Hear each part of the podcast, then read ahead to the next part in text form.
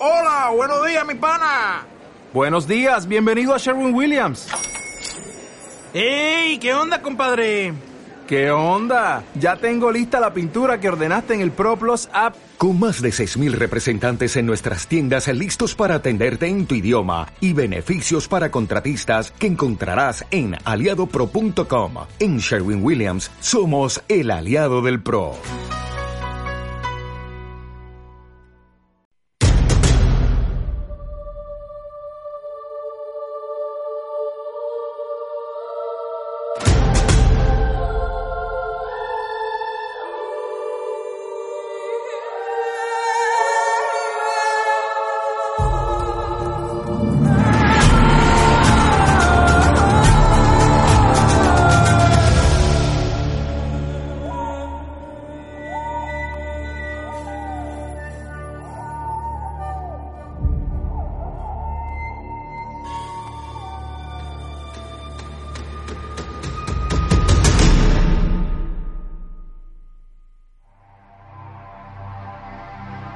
Desde el principio de los tiempos, el hombre ha buscado vivir en equilibrio con el planeta. El ser humano se ha adaptado a la naturaleza y la ha transformado para asegurar su supervivencia. Los efectos de esta transformación son ya evidentes.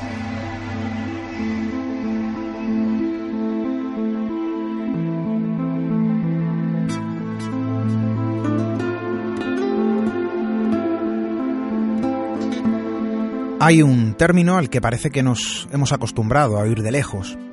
Sabemos que está ahí, sabemos que hay un riesgo latente que amenaza la vida humana. Quizá lo veamos como algo lejano en el tiempo, algo que parece no afectarnos y, ojo, de cierto modo, es triste, porque es una forma de percibir que solo pensamos en nosotros mismos como unidad individual al resto. Incluso ese algo del que oímos hablar en la tele, en la radio o leemos de cuando en cuando en la prensa escrita, se percibe como algo irreal bajo la sombra de una conspiración para distraer a la humanidad, algo que ayuda a que como sociedad y estructura global no nos preocupemos del futuro de nuestro planeta, del futuro de nuestra civilización como especie, del futuro de la vida.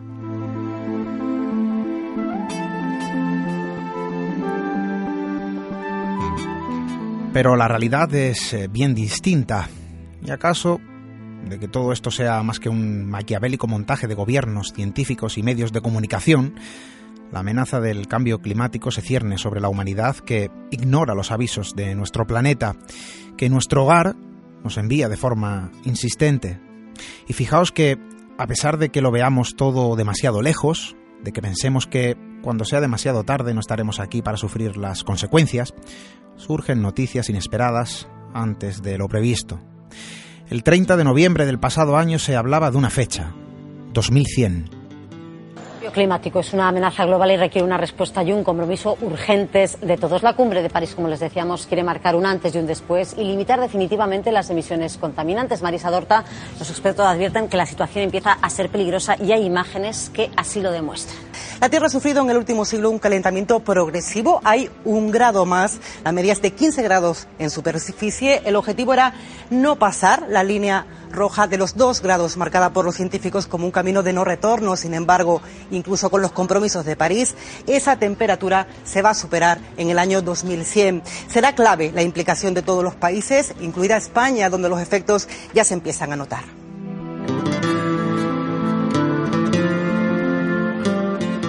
Pero ahora, en 2016 y pocos meses después de las previsiones realizadas sobre ese punto de no retorno marcado en 2100, surge un titular que ha pasado un tanto desapercibido. Por primera vez en la historia, el hemisferio norte registró temperaturas por encima de los rangos establecidos y comprendidos como naturales. Temperaturas que han cruzado ese punto irreversible. Algunos medios han lanzado un titular de impacto. La Tierra se acerca a su extinción.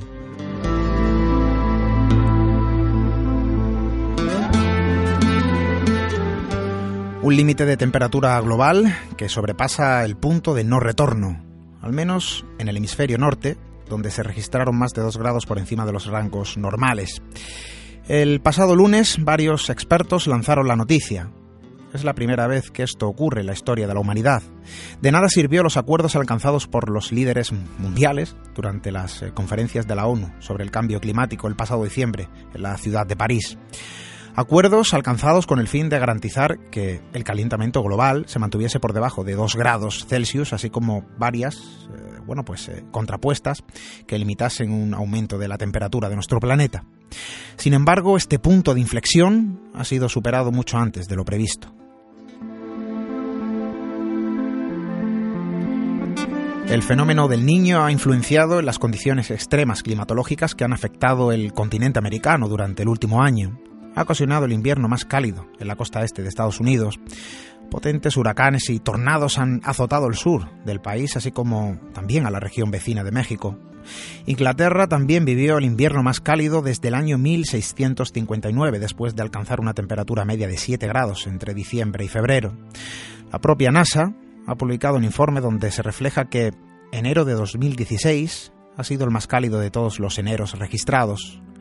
Los glaciares del Ártico se derriten más rápido de lo previsto. El hielo ha alcanzado su menor espesor desde que se tienen registros. La escasez de agua, las inundaciones, las sequías ya están afectando a grandes territorios por todo el planeta. Tengo muy claro que este tipo de noticias suelen resultar alarmistas, pero quizá para cuando dejemos de verlas como una amenaza del futuro, quizá para cuando nos demos eh, cuenta de que se trata de una realidad del presente, quizá y solo quizá, no lo sé, sea demasiado tarde.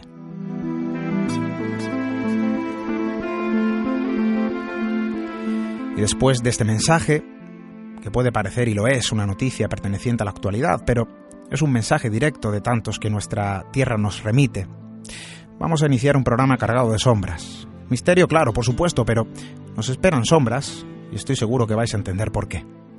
Les habla Esteban Palomo. Bienvenidos a Misterio en Red.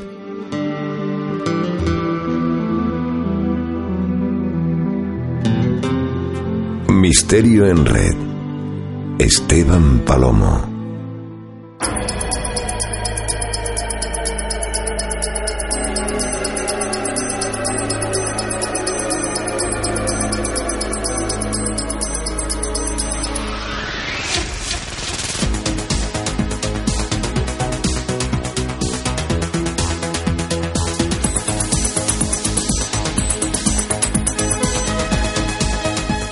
Y como un buen bálsamo que alivia y consuela, las notas de Jean-Michel Jarre nos vuelven a otorgar cierto ánimo, un poco de luz, que os aseguro que nos hará falta porque el camino de esta noche transcurre entre la cerrazón de algunas historias que siguen perteneciendo al lado tenebroso y sombrío del misterio.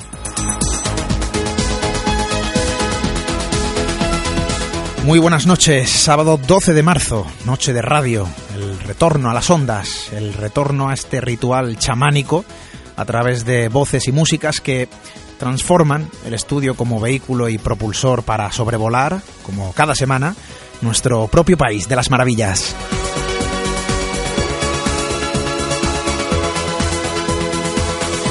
La primera propuesta de la noche nos traslada a un remoto lugar marcado con un enorme punto negro en el mapa, el escenario del silencio, el escenario de trágicas historias, un hermoso paisaje envuelto bajo una atmósfera completamente distinta y diferente.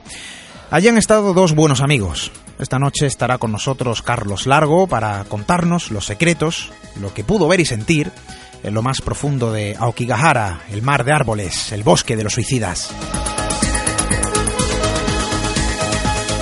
Después reabriremos un auténtico expediente X español, un caso que la propia Interpol clasificó como la desaparición más misteriosa de Europa. El maestro Juan Rada estará con nosotros para hablarnos de un episodio que investigó de primera mano, la enigmática desaparición de Juan Pedro Martínez Gómez, el niño de Somosierra.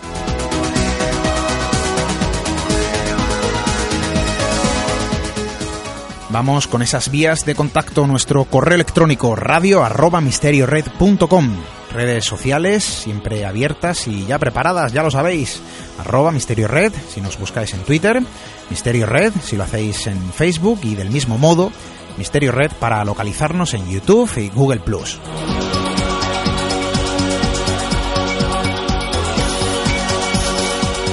Tampoco puede faltar nuestra web, actualidad, programas e información en www.misteriored.com.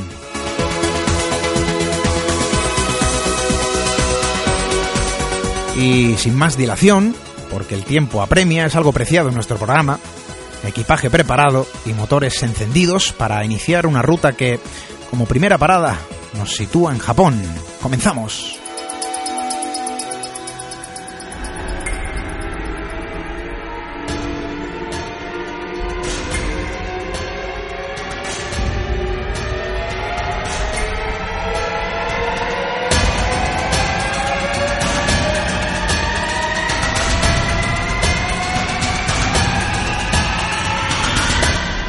En Red.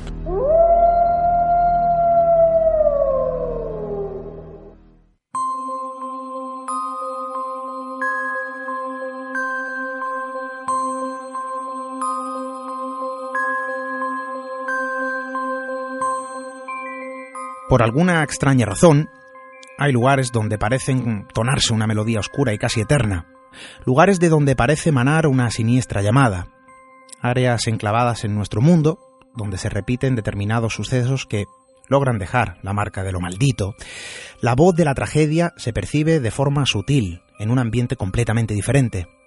Un lugar marcado por albergar numerosas desapariciones, un lugar marcado por ser el escenario de asesinatos pendientes de ser resuelto, un lugar marcado en el mapa por ser la última parada de quienes deciden poner final a su propia vida.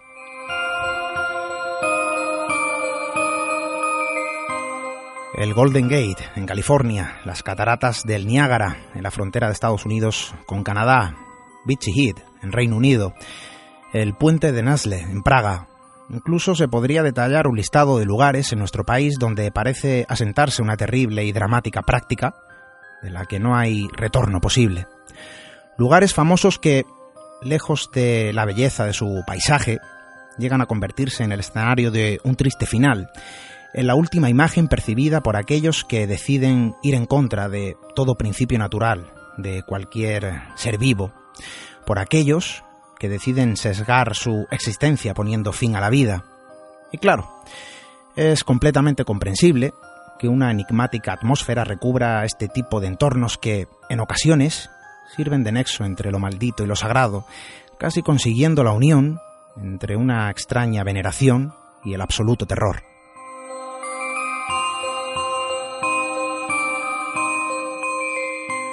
Esta noche hemos querido sobrevolar uno de esos enclaves, un territorio famoso por su oscura crónica, pese a la insistencia por parte de las autoridades en verter cierto silencio sobre lo que allí ocurre. Japón, 35 kilómetros cuadrados de oscuro y denso bosque situados al noroeste de la base del célebre Monte Fuji. Aokigahara, mar de árboles, el bosque de los suicidas. Y qué mejor eh, manera para viajar hasta aquel lugar que hacerlo con alguien que ha estado allí. Alguien que se ha sumergido en la profundidad de su historia, que ha traspasado su extraño perímetro para percibir las sensaciones que emanan de aquel entorno. Alguien que ha regresado con algo más de lo descrito en su cuaderno de investigación. Carlos Largo, muy buenas noches, amigo. Muy buenas noches, Esteban, y muy buenas noches a todos tus oyentes. Y un placer estar de nuevo con vosotros lo pudimos ver en la tele. La crónica de un viaje, la crónica de una investigación que junto al compañero Javier Pérez Campos llevasteis a cabo en un lugar tan remoto como legendario. Uno escucha hablar con frecuencia de este lugar, estoy convencido de que muchos de nuestros amigos también, pero claro, vosotros estuvisteis allí, en el bosque de Aokigahara, el bosque de los suicidios. Pues lo cierto es que es así. Yo jamás pensé que iba a pisar un, un lugar como tal eh, como el bosque eh, de los suicidios, como es conocido internacionalmente. Y bueno, pues cuando uno está allí eh, empieza a sentir cosas que, que quizá aquí en su día a día pues no se para a, pensar en ellas, ¿no? En cómo una persona en soledad decide irse a este lugar tan remoto, además con un significado sagrado para la cultura japonesa y acabar sus días. E incluso, bueno, pues hay algunos de, estos individuos, hombres y mujeres, japoneses que, están eh, presionados por la sociedad, tal y como indican ellos, y apartados, que deciden ir a este, a este espacio para reencontrarse con, con otras personas que ya se han ido de este mundo y que también se han sentido incomprendidos.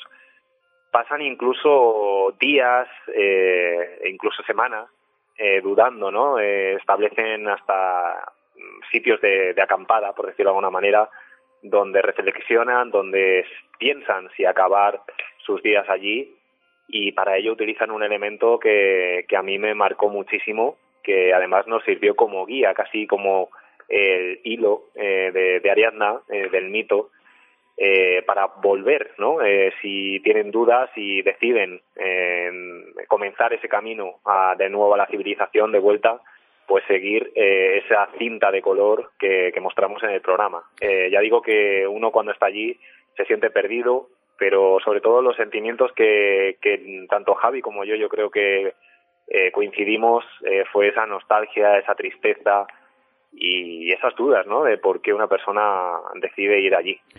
Es un ambiente completamente distinto al resto. No he estado allí, pero vosotros sí. Creo que habéis percibido esa frontera que delimita su propio perímetro, que marca una atmósfera, ¿no? Completamente diferente. Yo creo que, como inicio, porque yo creo que es un viaje, eh, bueno, completamente único, estoy seguro que es una experiencia que va más allá, ¿no? De la propia investigación. Es algo personal, algo que, que habéis arrastrado con vosotros mismos y que, eh, bueno, pues queda con vosotros, lógicamente. Uno viene de allí, estoy seguro, con un pensamiento completamente distinto, ¿no? Con el que llega. Y claro, Carlos, llegáis allí, frente a aquel bosque, ¿no? Que hay que decirlo también, es fácil perderse. Y claro, veis una imagen, una estampa, quizá, bueno, se ha visto ¿no? de forma frecuente, eh, la podemos ver en Internet, en televisión, en la prensa, en algunas revistas especializadas, pero claro, estar allí es una cosa diferente. Y las sensaciones, estoy seguro que son evidentemente también diferentes. ¿Qué es lo que veis? ¿Qué es lo que percibís? ¿Qué es lo que sentís en aquel momento? Pues lo primero, nada más llegar, que cuando intentamos buscar información, testimonios de, de las personas implicadas, ¿no? En este, en principio, lo que nosotros pensábamos que era un mito eh, o leyenda, ¿no? Que, que se había puesto una etiqueta a este lugar, pues nos damos cuenta de que no. Nos empezamos a, a dar cuenta de que parece que hay una cierta realidad en todo este asunto de los suicidios, que, que efectivamente los registros, las cifras que habíamos visto en la prensa, de más de 100 suicidios al año en este lugar, en Aokigahara, pues parecen ser ciertos. Sobre todo por la sensación de engaño, de confusión que nos intentaban transmitir pues eh, desde guardas forestales, encargados de, del bosque, funcionarios que, que se encuentran en las inmediaciones e incluso bueno pues a algunos vecinos que directamente no quisieron hablar y que lo respetamos completamente pero sobre todo fue esa sensación de confusión porque no nos querían dirigir hacia la entrada de, del bosque. Nosotros habíamos visto por internet algunos documentales muy buenos, como por ejemplo uno que realizaron hace unos años los compañeros de la revista Vice, eh, y bueno, teníamos identificado un parking, una entrada con un cartel donde se avisa a los posibles suicidas de que la vida es un regalo, de que hay que hablar con la familia eh, antes de tomar esa decisión y por supuesto si te encuentras ya allí en el bosque llamar a un número de teléfono de la asociación Lifeline que forman parte muchos de, de, de ella forman parte muchos de, de, los individuos que han decidido volver que, que tomaron la decisión de quedarse en este mundo y están como voluntarios.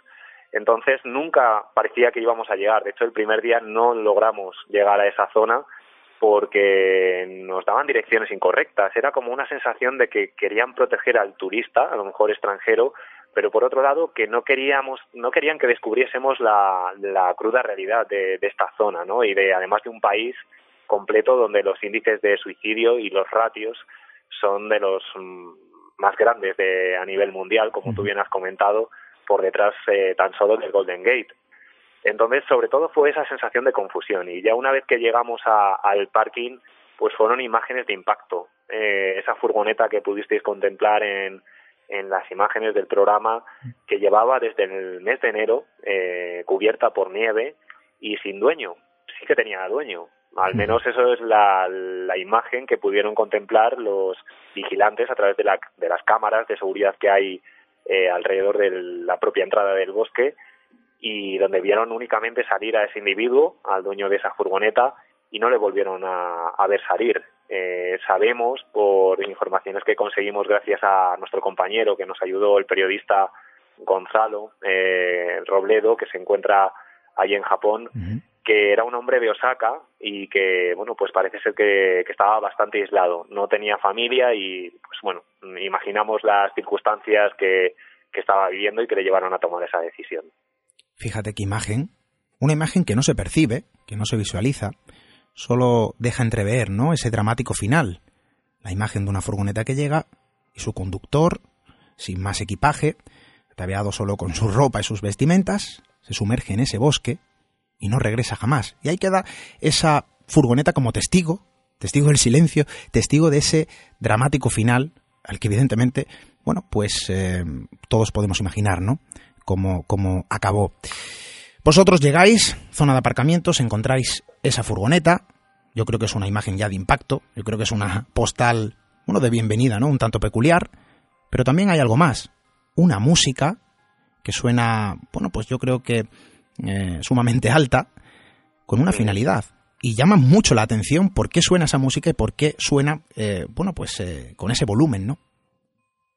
Desde luego, mm, fue otra estampa que, yo creo que no vamos a olvidar tanto Javi como yo en la vida, porque en medio de la noche hay zonas y estuvimos en ella, en una de esas zonas donde se pone música, eh, bueno, pues pudimos escuchar distintos estilos, pero sobre todo música eh, metal o música de estilo, casi lo describiría de videojuego eh, japonés, que trata de ahuyentar a los posibles suicidas o al menos de disuadirles para que no cometan esa decisión, ¿no? Para que no la lleven a cabo.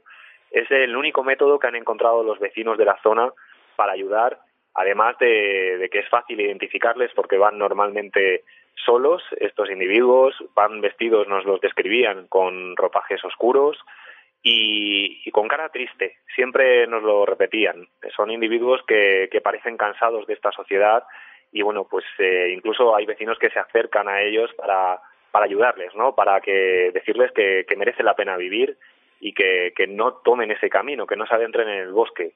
Luego, por otro lado, también tenemos el contraste, ¿no? Eh, esa música eh, quizá también es para evitar imágenes o escenas como las que nos narró eh, uno de los vecinos de la zona, un norteamericano que está afincado allí, Jacob Reiner, que nos eh, decía que era frecuente que en algunas zonas donde hay hostales o eh, refugios, pues a altas horas de la madrugada se escuchen golpes en las puertas de entrada.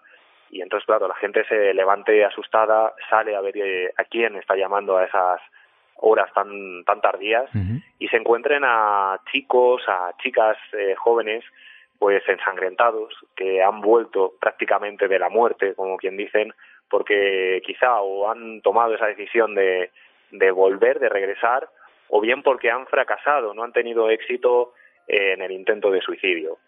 Entonces, claro, es normal y es fácil de comprender que se tomen estas medidas como la música o que eh, se eduque desde muy pequeños a los niños y niñas de, esa zona en que el bosque está maldito y que está eh, habitado por las almas de difuntos que, han emprendido ese camino. De hecho, hay historias de fantasmas impresionantes como la de una amiga de Jacob, de este vecino norteamericano, que estaba en una fiesta en uno de estos hostales, eh, decide salir a tomar el aire afuera de, la vivienda eh, y de repente ve como su grupo de amigos se dirige hacia una de las zonas boscosas. Eh, les acompaña y una vez que ya está metida dentro del propio bosque se da cuenta que no son sus amigos, que únicamente son unas imágenes, eh, por decirlo de alguna manera, espectrales y que esa parte superior del cuerpo de esas personas que ella había identificado como sus conocidos, pues se han desaparecido, únicamente hay unas piernas.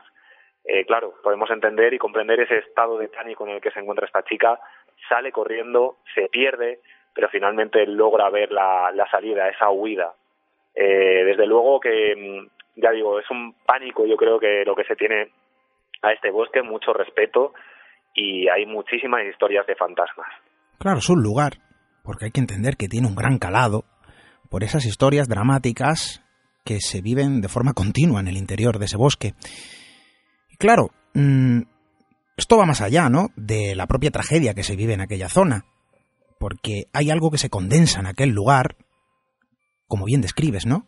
Ya, bueno, pues imágenes, eh, presencias, sonidos, ruidos.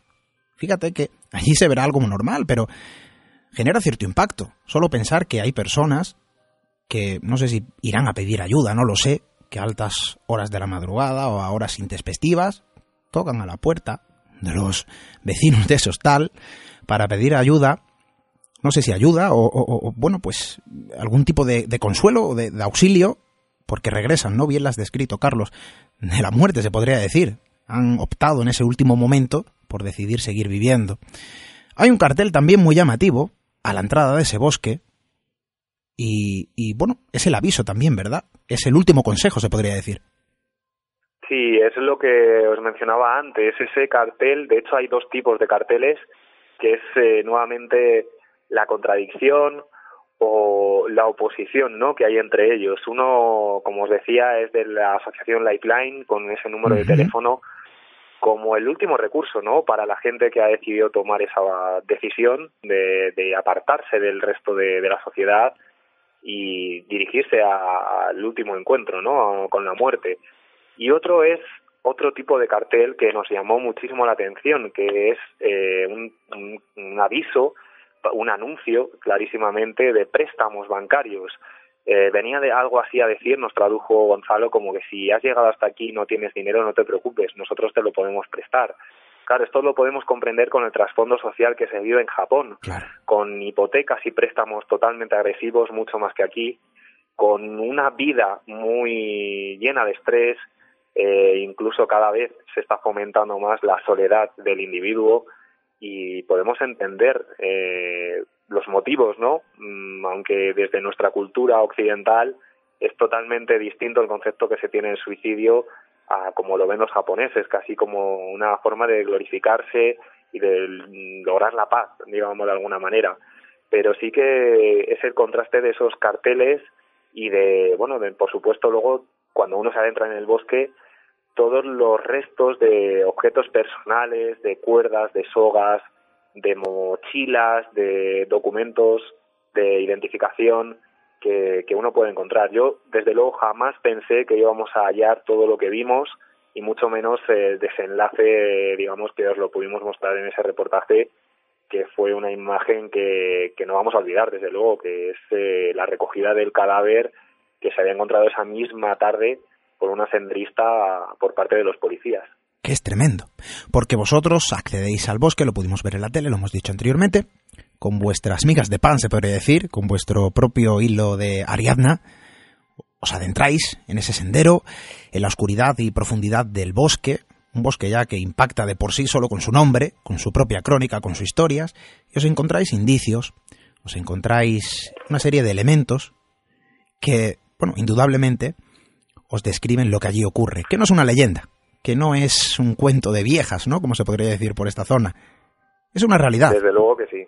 Es una realidad y solo cuando traspasamos esa frontera, eh, además no se me olvida cómo lo describió magníficamente mi compañero Javier, que era un templo a la muerte. Es así, una vez que traspasas la cadena, porque hay una cadena que te impide el paso hacia una de las zonas que precisamente es donde encontramos los, la mayor parte de los objetos, pues uno está en otro mundo, uno se siente que, que está rodeado de, de algo, de un ambiente especial. No sabría describirlo, pero desde luego, aparte de esa sensación de, de perderse, porque todos, todo el paisaje es similar, además cubierto de nieve, hacia una temperatura bajo cero, y era la sensación de no saber hacia dónde dirigirse.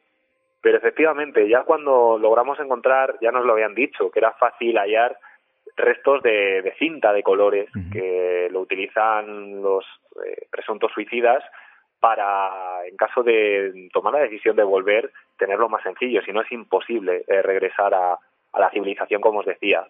Ya cuando empezamos a hallar esos primeros restos, nos impactó, pero es que posteriormente vino una soga que pudisteis ver también en el reportaje de, de, Cuarto Milenio, y después una mochila de un señor, de un anciano, eh, el señor Ono, que tal y como nos lo describía Gonzalo, pues tenía ahí todas sus pertenencias, eh, incluso los documentos de la pensión, era un señor de un barrio de, de Tokio, y claro, era pensar, ¿no? Eh, ¿Quién podía ser ese, ese hombre? ¿Por qué había llegado hasta allí?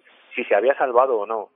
Y luego posteriormente llegamos a una de esas zonas de, de acampada, o al menos es lo que nosotros sentimos, porque hallamos varias mochilas con comida precocinada, con botellas de agua, con un reloj despertador, que esa imagen tampoco la olvidaré, eh, que marcaba las tres y cuarto, eh, un cazo, eh, restos de ropa, y, y bueno, pues ahí incluso también nos planteábamos si podía estar incluso el, el cadáver o no debajo de las capas de nieve porque llegó un momento en el que nosotros nos encontrábamos muy incómodos, puede ser la sugestión, puede ser también el estar en un lugar después de, de andar varias horas, y pero sí que coincidíamos todos y no lo dijimos hasta minutos más tarde, en ese espacio olía diferente, no se escuchaba ningún sonido de animal, ni pájaros, era como si estuviéramos en otro espacio, en otro espacio y como os, mm, repito, como lo describió Javi, eh, casi como un templo a la muerte. Una frontera dentro de otra frontera,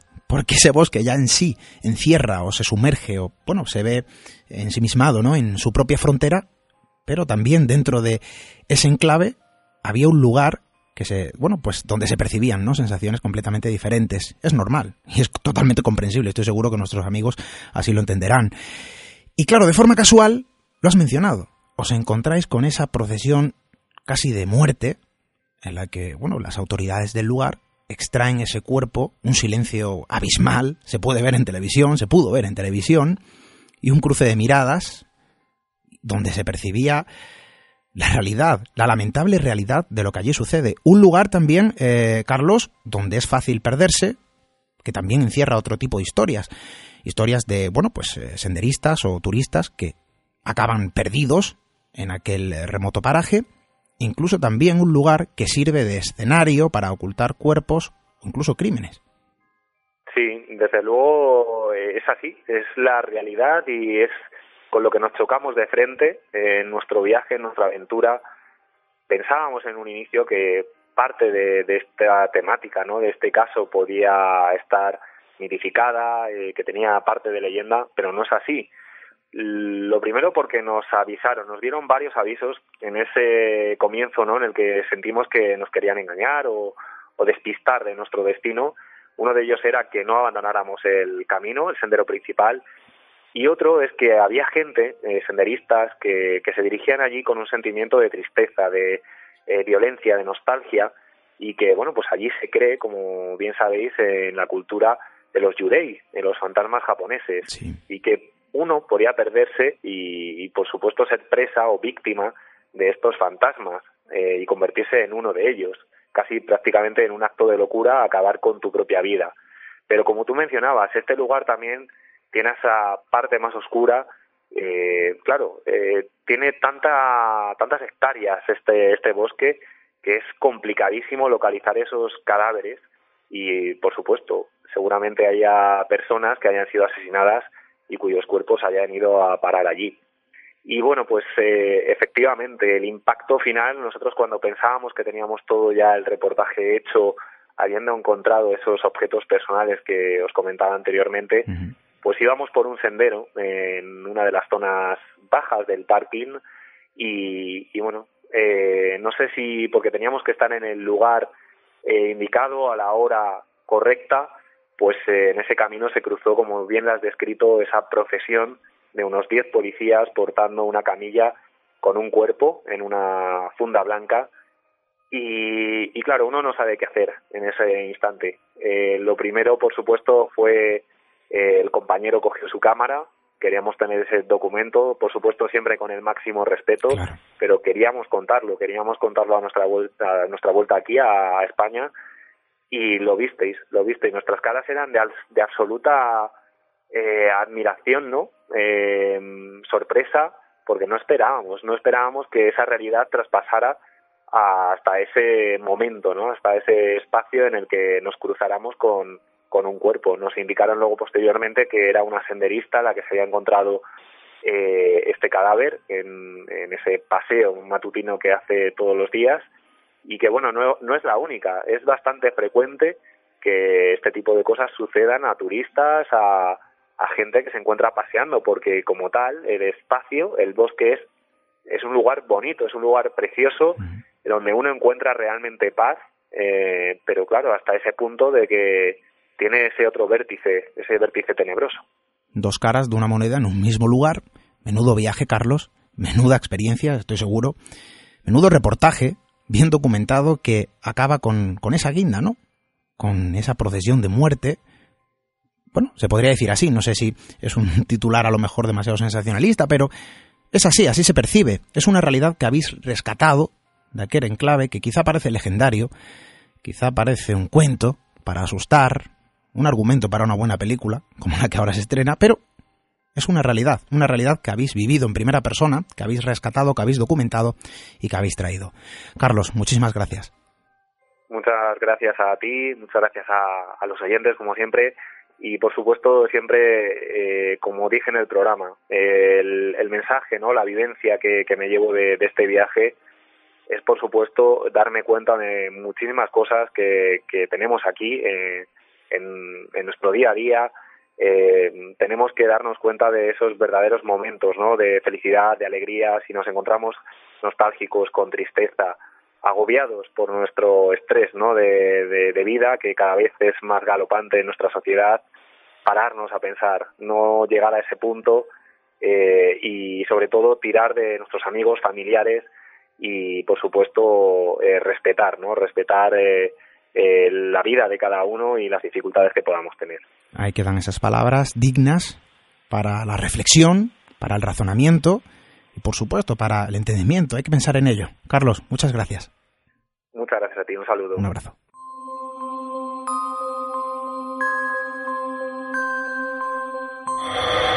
Misterio en red. La red del misterio.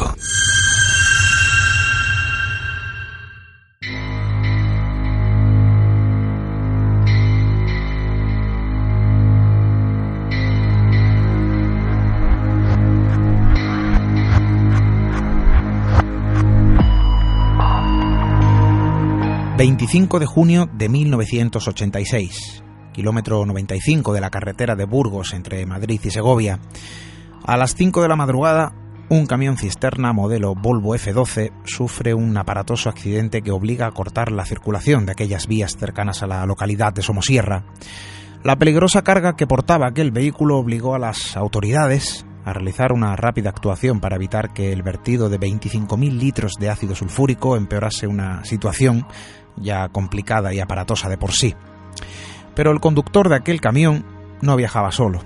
En aquel vehículo viajaba Andrés eh, Martínez, que también iba acompañado de su mujer Carmen Gómez y de su hijo de 10 años, Juan Pedro Martínez Gómez, aquel mismo niño al que después llamaron el niño de Somosierra.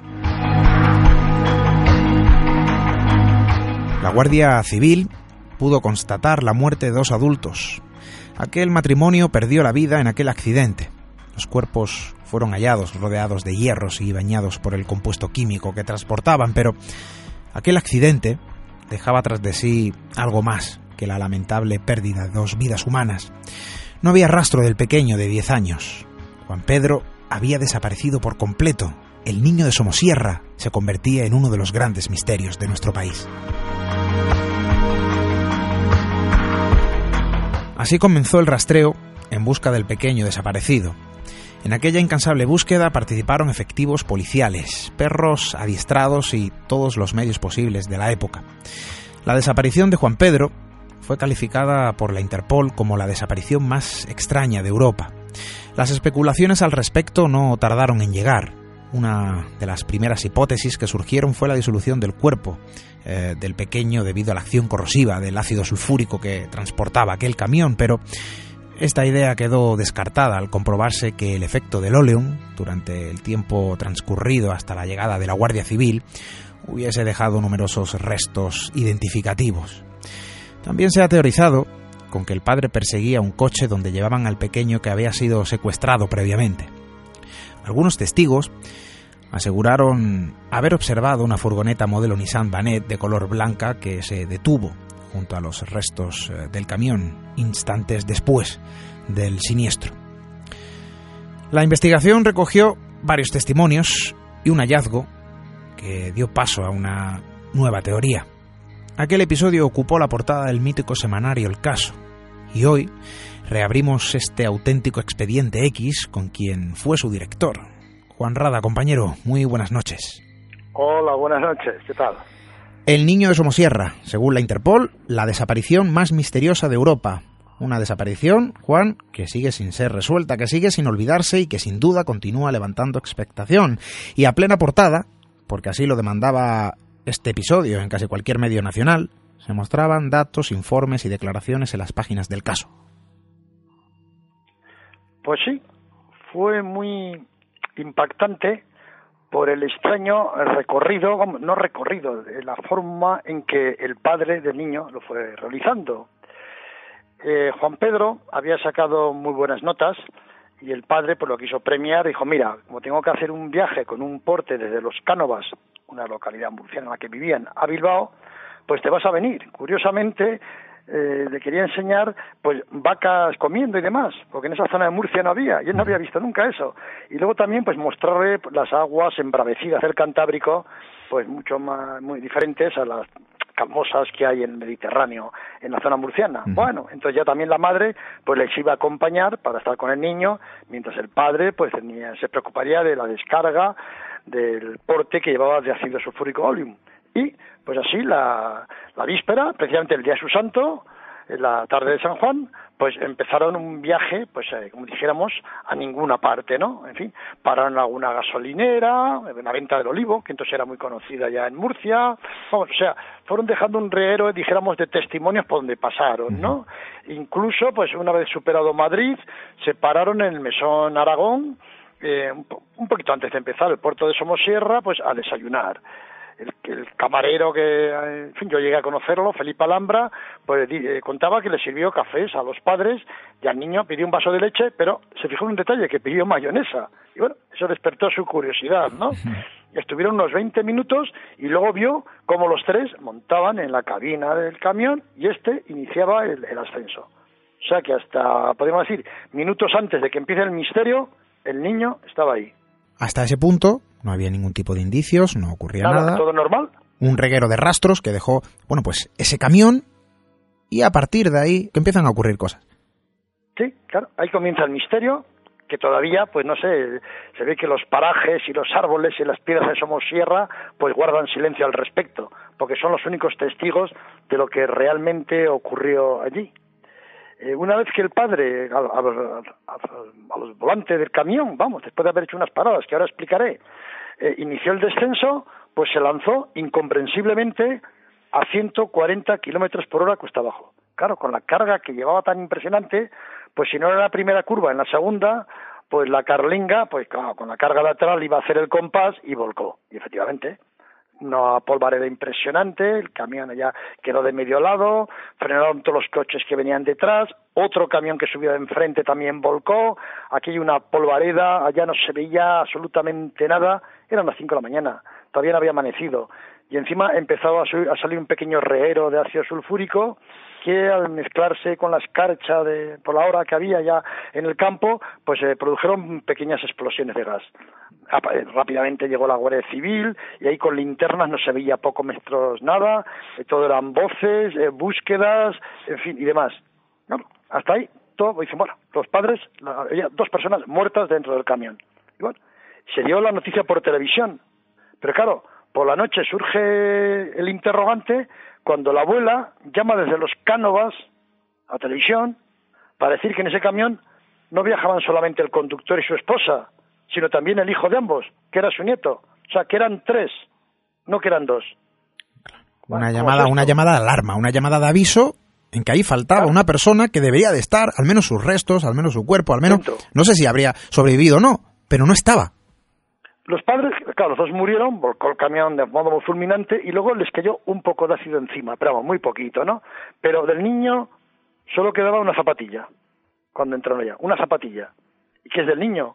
Claro, inmediatamente se inició una búsqueda extensiva por allá, pues con perros policías, colaboró el vecin, del vecindario, todo el mundo. Aquello se rastreó a base de bien. Ni rastro, ni resto, ni nada de nada del niño. O sea, ni vivo, ni muerto, ni destrozado por el ácido sulfúrico, nada. Claro, porque las primeras hipótesis fue que fue disuelto por el propio ácido, algo que quedó completamente desmontado. Al... Sí. El comandante jefe de la zona, que es amigo, un general ahora, amigo mío, me dijo que no se creyó que podía estar disuelto y mandó precisamente a un soldado a la carnicería de al lado a que trajera un filete de ternera. Carne, carne, con hueso y todo. Pues bueno, solamente la carne le costó 48 horas disolverse, 48 horas a la carne, del hueso no digamos. Y claro, un niño o una persona tiene piezas como los dientes o los botones de la ropa que el ácido sulfúrico no los disuelve. Luego estaba claro que el niño no se había disuelto dentro, el niño había desaparecido fuera. Primero vamos a remontarnos a lo que pasó una vez que del accidente, los remolques, se llevaron las grúas, se llevaron todo, y ahí se analizó ya lo que había en la cuba.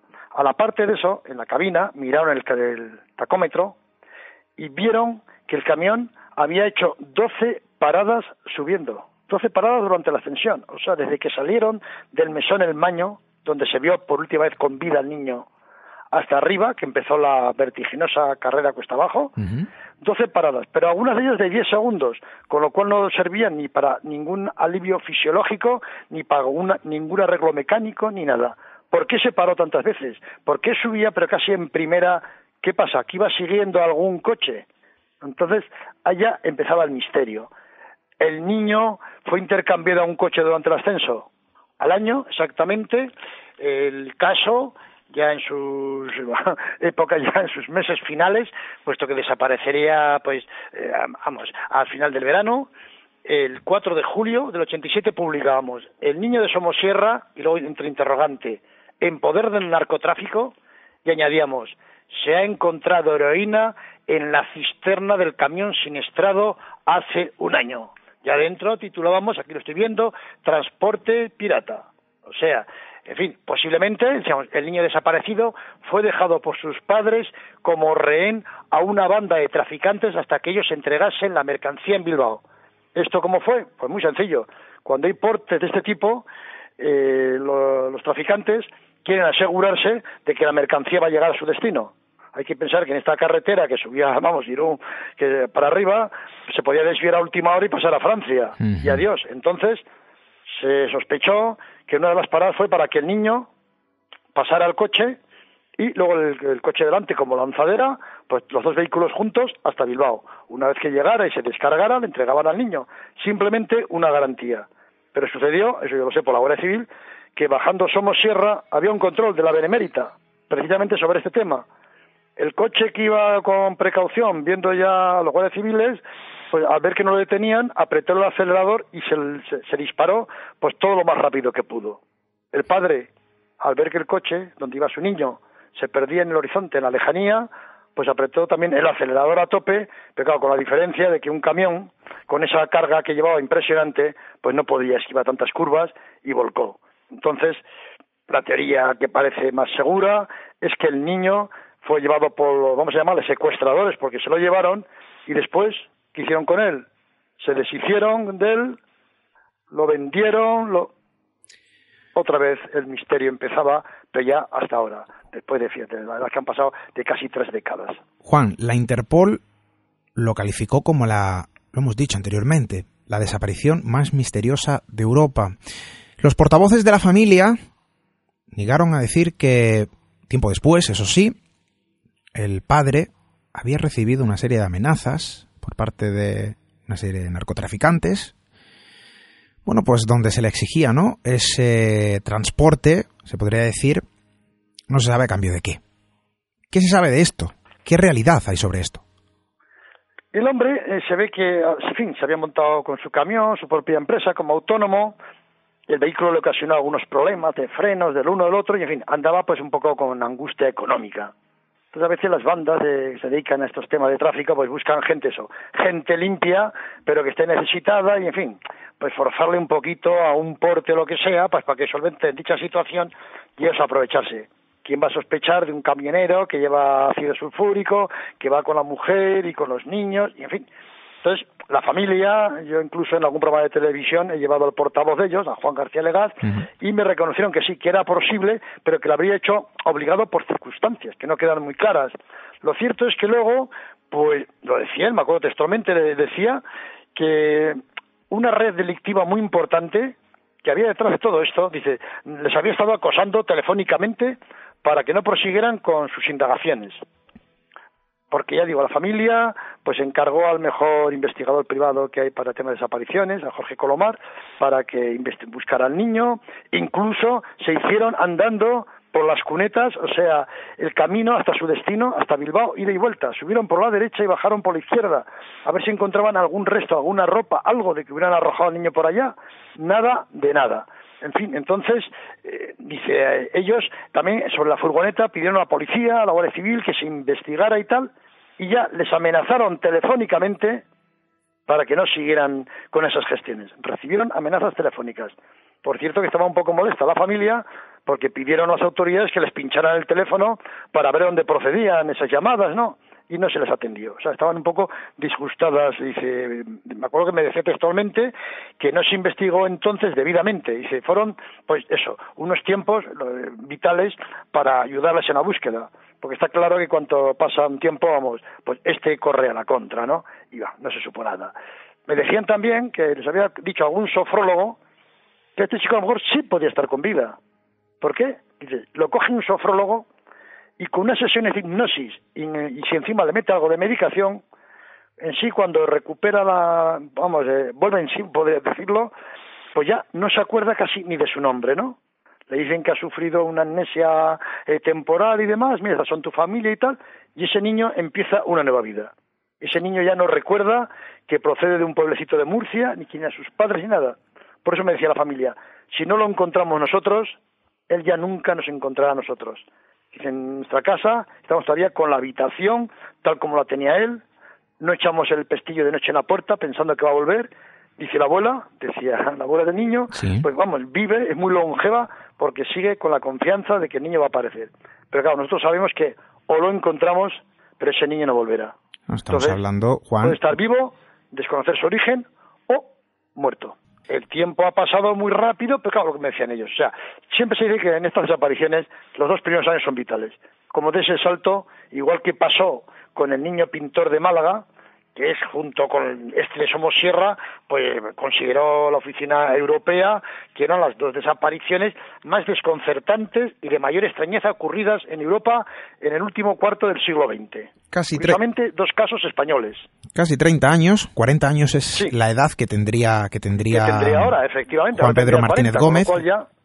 Hace 30 años casi eh, de este suceso que sigue, bueno, suscitando dudas, que fíjate, no ese titular de impacto, ¿verdad? Eh, que bueno, que la calificación de la propia Interpol, la desaparición más misteriosa de Europa, que, que no es poco. Acabo de ver aquí un trozo de Perico que dice, ellos me decían, dice, estamos convencidos de que no ha muerto, pero nunca retornará a su hogar por voluntad propia, salvo que lo encontremos. O sea, ellos decía, y por eso me comentaban que la abuela de noventa y tantos años sería viva, dice, porque la ilusión, la esperanza de encontrar a Juan Pedro, pues es una llama que mantiene su corazón en funcionamiento. Menudo, menudo texto, Juan. Menuda historia, ¿verdad? Una historia que, yo creo que está arraigada en el inconsciente colectivo de los españoles. Yo creo que es un auténtico expediente X, eh, nacional, y, y, según las palabras de la Interpol, europeo, lógicamente. ¿Cuáles fueron los informes de la Guardia Civil de aquella época? Claro, pues en fin, había, vamos, eh, después de que los químicos analizaran la carga que había y encontraran restos de heroína, vamos, un paquete con heroína envuelto en plástico, estaba claro que era un, vamos, que era un, tráfico en toda regla, ¿no? Incluso el propietario de la cuba, porque el padre del niño era el propietario del camión, pero la cuba, la que contenía la carga, como si dijéramos, Antonio Medonio, explicábamos que que dice, bueno, pudieron quitarle al niño eh, durante el traslado y tal, dice, porque, pero dice, eh, eh, había tráfico, dice, porque tenía muchas deudas. Dice, no creo que nadie esté trabajando en el tema ese por amor al arte, que mueve mucho dinero. eh, la, abuela, me acuerdo que en aquel tiempo me nos contaba, María Legaz, decía, unos dicen una cosa, otros dicen otra. Yo qué sé si llevaría el camión, no sé lo que llevaba.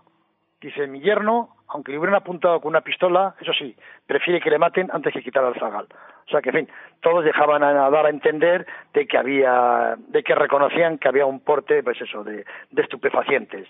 Lo que no se sabe nada es sobre el niño. Y la Guardia Civil, el informe que me daban a mí es que efectivamente había un porte de heroína, ellos hicieron un control, pasó el coche, lanzadera por delante y ahí se quedó la historia. Ya sobre el niño, pues claro, en cuanto metieron kilómetros y siguieron en dirección a Bilbao o a saber para dónde habrían ido los traficantes, pues ya se pierde ahí todo, todo conocimiento al respecto, ¿no?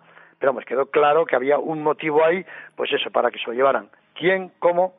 Luego, claro, y que se paró una furgoneta, ya se pararon cantidad de coches, porque hay que pensar, claro, que todo el tráfico que venía de un lado y otro se fue acumulando allá, no se veía nada, se cortó el tráfico, eh, humo por todos lados, claro, ya hacer teorías sobre si se bajó una pareja, sobre los que vieron unos pastores y tal. Creo que ahí casi nadie veía nada, porque demasiado tenían los sufridos agentes de la Menita con, y con las linternas avanzando para ver lo que ocurría allá y vamos, para, para evitar, eh, incluso tuvieron que llamar a Protección Civil, que trajeran cal para echar en la zona y demás, pues para evitar un posible incendio, ¿no? O sea que aquello fue un caos impresionante y entonces sobre lo que pasó en aquel momento Después, en las horas siguientes, pues poco o nada se sabe. Treinta años de misterio, treinta años de sombra, treinta años sin respuesta. La desaparición de Juan Pedro Martínez Gómez, todo un auténtico expediente X español. El niño de Somosierra, menudo caso, Juan. Muchas gracias. Un fuerte abrazo. Buenas noches.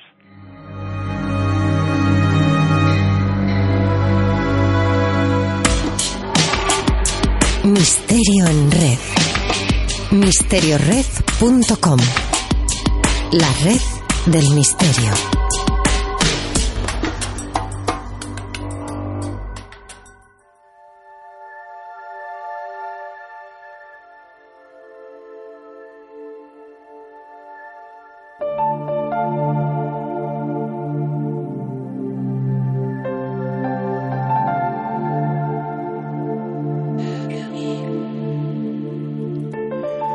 Y ahora, obligados por el tiempo, eso sí, abandonamos los lugares a los que nos hemos querido acercar esta noche, unos más lejos que otros, desde las faldas del monte Fuji, desde las profundidades oscuras de aquel mar de árboles llamado Aokigahara, a un rincón situado en nuestro país, a la sombra también que recubre aquella carretera cercana, Somosierra.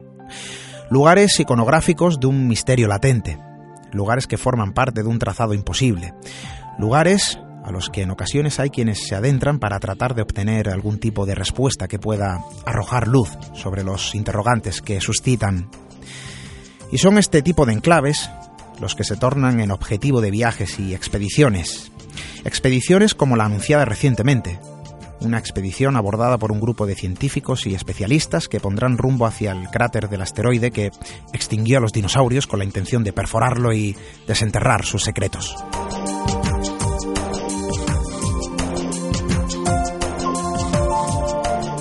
Los expedicionarios intentarán llegar hasta el cráter de Chicxulub, al noroeste de la península de Yucatán, en México. Allí, en las profundidades del mar, se encuentra el cráter de 180 kilómetros de diámetro formado por el asteroide que, según una de las teorías más extendidas y admitidas, extinguió a los dinosaurios y a más de la mitad de la vida terrestre hace 66 millones de años.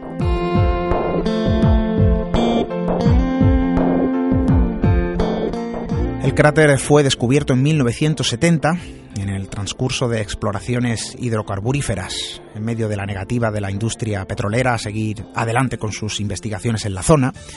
Un equipo de geofísicos emprenderá a finales de este mes la travesía rumbo a un enorme y milenario cráter, enterrado a una profundidad de 800 metros bajo sedimentos marinos. La intención es que para el próximo 1 de abril comiencen las excavaciones en aquella misteriosa zona unos 30 especialistas del proyecto científico de perforación del cráter Chicxulub trabajarán allí durante dos meses en busca de muestras en la base del cráter que permitan entender los procesos derivados a la caída del asteroide, incluida la desaparición del gran, bueno, de la gran parte de la vida en la Tierra, la extinción de los dinosaurios que derivó en la evolución de las aves y mamíferos.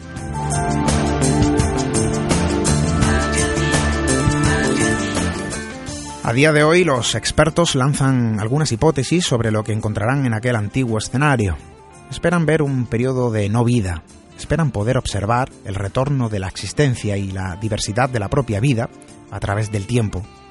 Sin Gulick, uno de los encargados del proyecto, sugiere incluso que también podrán aprender algo sobre el futuro.